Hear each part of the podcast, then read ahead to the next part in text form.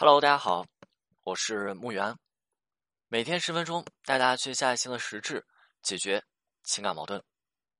我在咨询的时候啊，经常会有小伙伴跟我感慨啊，就表示说：“哎呀，老师听了你这解析，以及说老师听了你这提出的一些问题哈，我就感觉自己的这个情商特别低。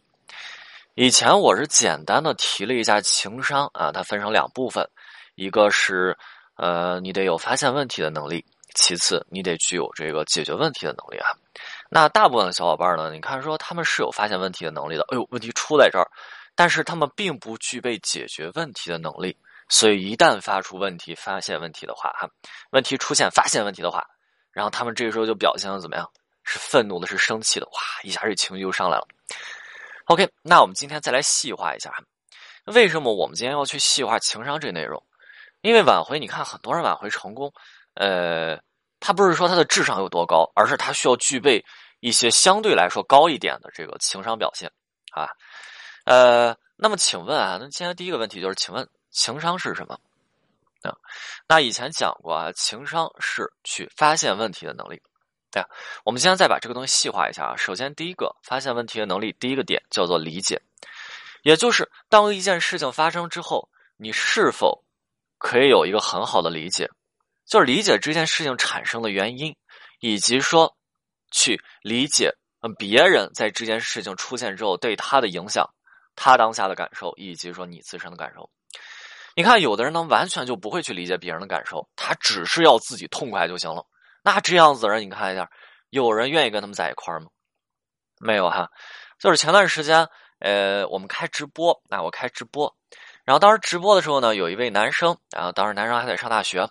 就分享了他的经历哈，分享了他的经历，就是他有一位室友，有一位室友，然后因为很多这个大学生，然后在上大学的时候就会去学车啊，正好去学车嘛，因为上大学的时候比较清闲啊，去学车，呃，所以说这位室友要去学车嘛，早上就起得特别早，早上特别早，呃，同时说他的这位室友呢，他又讲啊，他说这这位室友就挺爱干净的，呃，所以说当时的那几天起得格外的早，为什么呀？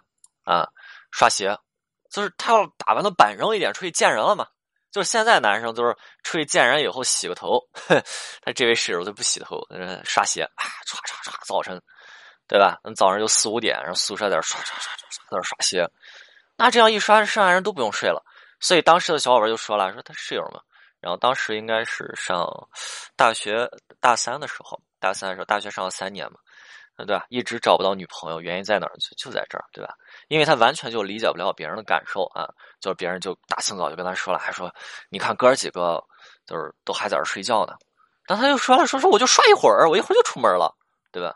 你看这样子的人，他就属于叫做情商偏低啊，就是呃，如果说你能够去理解别人的喜怒哀乐，那这样子的人他的情商会比较高。啊，那这是我们讲的，说第一个，你得能够去理解事情的发展啊，到底是什么样子的情况啊，你得能够去理解别人的情绪，你才能够去理解自己内心的情绪，对吧？那我们能够理解哈，也许说这位室友怎么样，就是要爱干净是一方面，另一方面学车比较紧张嘛，你上车这所以唰唰唰唰唰在这擦鞋刷鞋，对吧？为什么呀？这个叫什么啊？磨刀不误砍柴工，是不是？上车之前这这踩车的脚，他要先打磨了。啊，就像这个磨刀一样，那磨的这上战场不要刀钝了呀，对不对？他能够理解自己的状态焦虑。那么，当你理解自己的状态焦虑以后，那你可以通过良性的方式缓解焦虑，比如说吃一块糖，咬一块巧克力，对不对？OK，啊，这就是我们讲第一个，你得有良性的理解模式。那第二个呢，我们叫做表达啊，表达。对吧？那理解是我们对于外界信息的处理能力，那么表达就是我们个体和外界互动的过程。你不光得会去理解别人，还能够去表达出对别人的理解，以及说去表达自己内心的想法。你看，是不是有特别多的挽回者在处理分手问题的时候，他一股脑在干嘛？就是生气，通的下就生气了。生气是什么？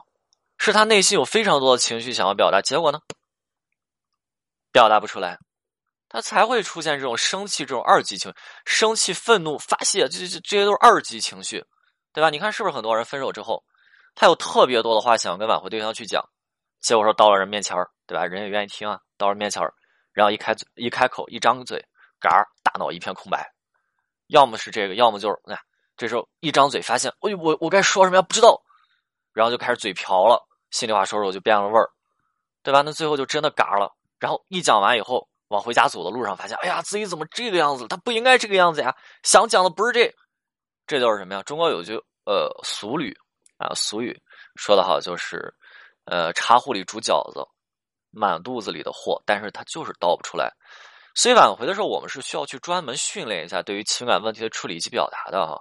那这个内容是在我们之前的音频当中讲过，要练语言本能，对吧？很多人问我说：“老师，怎么才能够，哎，像你一样啊，能够去处理应对非测的时候啊，就表现那么游刃有余，非常的自信啊，对吧？啊，是不是我们说过这个内容要怎么去做啊？要要跟，要送，要背。”啊，慢慢的在这个过程上，你可以去形成自己的应对以及说表达沟通的框架。所以我们这里去讲哈，表达是非常的重要的。表达重要到什么程度啊？表达重要到什么程度？我记得说以前有一个时代是这么去评价的，说，呃，有的时候笔杆子可比枪杆子更有用，对不对？啊，舌头比拳头更厉害，好马出在腿上，高人出在嘴上。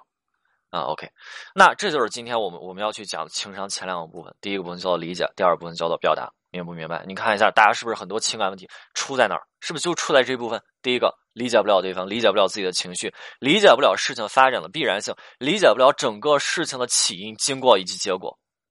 理解。那第二个叫做表达，对不对？那很多问题也是能够解决掉的。结果呢？表达出了问题，该张开嘴的时候张不开，该去好好沟通的时候发了情绪。你看。这两个点是吧？OK，那我们下节音频再把嗯这个情商的后两个点啊，我们去讲一下，要争取哈，争取我们在这个挽回的过程当中，嗯，相应的提高一下情商，对吧？这个是非常有必要的哈。OK，今天内容就到这里，我们下次再见。